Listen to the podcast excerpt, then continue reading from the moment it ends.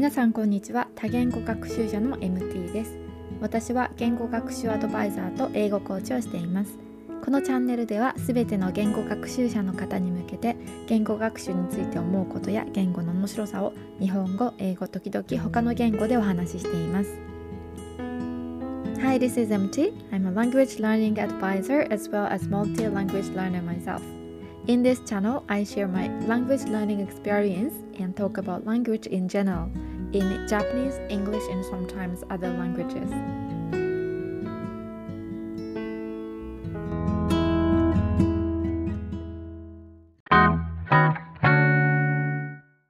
Okay, so today I'm going to talk about how to uh, make your language learning routine. First of all, let me ask you one thing. What do you think is the most difficult thing in language learning? Let me tell you what I think. I think the most difficult thing in language learning is to continue the language learning. I think everybody is so excited to learn the language at first, but you know, as time passes, you will be lazier or you will feel, I don't know, you find something different to, it's more exciting things to do. Then maybe a little by little you will lose the interest, right?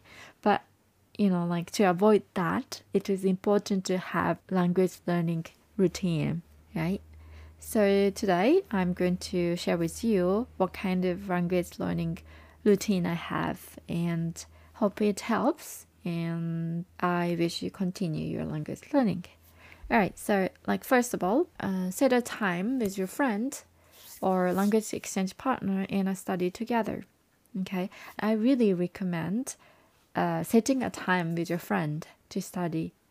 A friend can be the person who is learning the same language as you, or the person is a native speaker of your target language, and you can exchange your language. Like you can set the time in a half an hour uh, speaking your own language, half an hour speaking their own language, I mean your target language, right? So I think that is important to do the, that kind of arrangement in advance. That's one thing I really recommend, and maybe you can have it regularly. So it is not that easy to find that kind of friend, but there are many different ways to find that kind of person.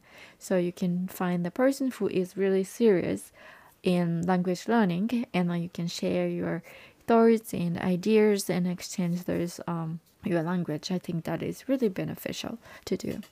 And also it is good that if you have the person who studies the same language as you so you can you know get together online and and you can study the language together. I think it is really good to compete each other or like you help each other and stuff like that.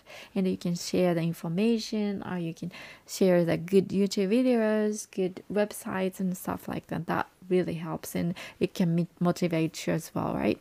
So, number two, prepare something before the session with your exchange partner or a teacher. So if you have a lesson with your teacher, you try to do uh, your homework to assignment and prepare like some questions you ask your teacher you know like you utilize the session you know? You make it as a habit that you prepare a lot before the lesson before the session and after the session. I think that is really really beneficial. And if you have a language exchange partner you know like same for you as well you can you can prepare what you want to talk about on the day with your your uh, language partner. So you prepare prepare some words which you don't know you know like you plan in your head that uh, what kind of talk you can have with that person and that is important to like you rehearse in your head and stuff like that okay that that is really beneficial as well okay number three plan x week challenge yeah, this is really good too. I did once like 30 days uh, Chinese speaking practice. So you decide to do this 30 day challenge, and every day you talk to somebody or you talk to your teacher, and maybe you can tweet, right? Or you can announce to everybody, announce to your friend that you're going to do this 30 days challenge. So it make you have to do it, right? So you cannot quit. If you don't tell other people, then it's easier to quit. So if you tell your friends, your family, and you know, like everybody, so you will not, you're not really quitting, right? You tend to keep your worries.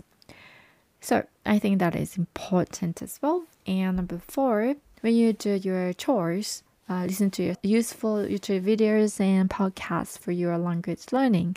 You choose the chores which you do every day. For example, you do the dishes, and when, when you do the dishes, you can listen to some podcast, or when you hang your clothes to dry, then uh, while doing so, you can listen to some podcasts or some YouTube videos. And I think it's really good if you pair up your daily tasks and your language practice or language learning. I think it is good to do like listening, right? Because when you are doing some chores, you cannot really watch. Uh, maybe possible, but yeah, you're listening all, all YouTube videos or like watching some videos is quite good, I think. And also, you can utilize your commuting time. You can listen to it, uh, listen to some podcasts or some other things as well. So that is really good. CDs if you have CDs or some like listening materials and reading also good. Right on the train, you can you know read some some books if you like. That that is really good. And um, the number five is practice shadowing using your spare time. By recording your voice, you can see your progress and it makes you want to practice more. I think it is really important to see your progress. If you see the progress, it makes you want to do it more. If you want to, you know, improve more, right? You're you will be greedy. So yeah, you, you want to do it again and again. So that is important.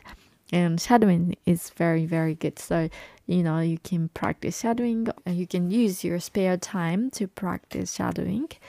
For example, you can do it right after waking up or before going to bed or during your lunchtime or yeah, when you walk your dog or something like that. Find some spare time to do this kind of thing. If you you know it becomes your habit, I think it's a lot easier to do this kind of thing. Okay, so these are the five things which I do to make my uh, language learning routine.